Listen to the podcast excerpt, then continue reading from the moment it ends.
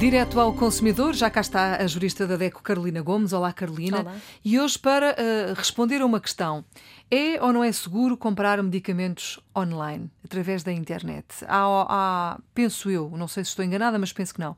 Há uma moda que está a crescer e, portanto, há cada vez mais pessoas a comprarem medicamentos através da internet. E a pergunta é: devemos, não devemos? É seguro? Quais são os cuidados que devemos ter? A compra de medicamentos online tem aumentado, uh, tendo em conta a celeridade que é dirigir-se ao computador e, uh, portanto, optar por fazer a compra online. Uh, o público mais jovem opta por, por fazer compras online cada vez com mais frequência.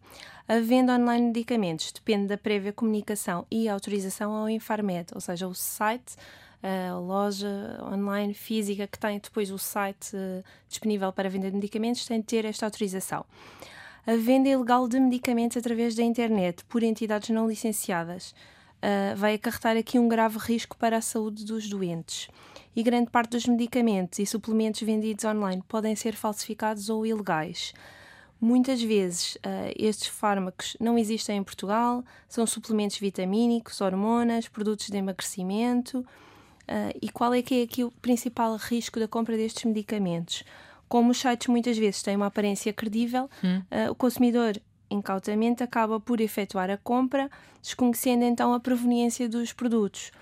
E isso acarreta, obviamente, um grave risco para a saúde, porque desconhecemos de onde é que vêm os produtos, quais é que são as, as substâncias que uh, estão nesses produtos e não existe qualquer garantia de qualidade.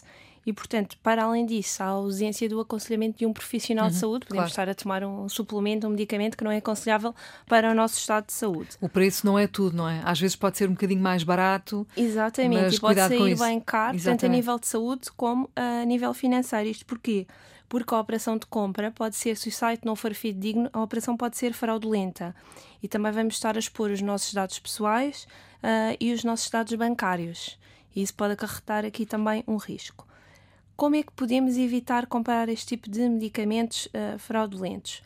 Portanto, comprar medicamentos através de uma farmácia online ou de um site devidamente credenciados. Uh, e essa confirmação, como é que é possível? Podemos consultar no site do Infarmed todos os sites que são fidedignos e que estão autorizados.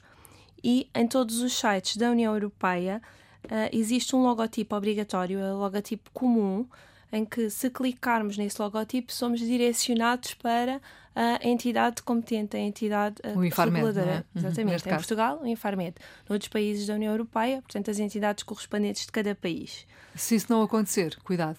Se isso não acontecer, devemos evitar e podemos e devemos até denunciar o site. Uh, portanto, devemos fazer a denúncia do site para a página do Infarmed para que depois seja uh, verificado e averiguado e retirado do ar o site, obviamente. Uhum. Como é que podemos reclamar então? Devemos, devemos denunciar os sites ilegais, uh, sendo que o Infarmed vai ser aqui o responsável pela fiscalização relativa aos medicamentos e uh, a ASAI pelos suplementos alimentares. Uhum. Então é bom fazer aqui esta distinção. Sim, porque não é a mesma coisa, não é? Exatamente, sim. Muito bem, está esclarecido. Carolina, obrigada por ter obrigada. vindo à Antena 1 com estas notas e estas informações importantes. A Carolina é a jurista da DECO. A DECO está connosco diariamente no Direto ao Consumidor.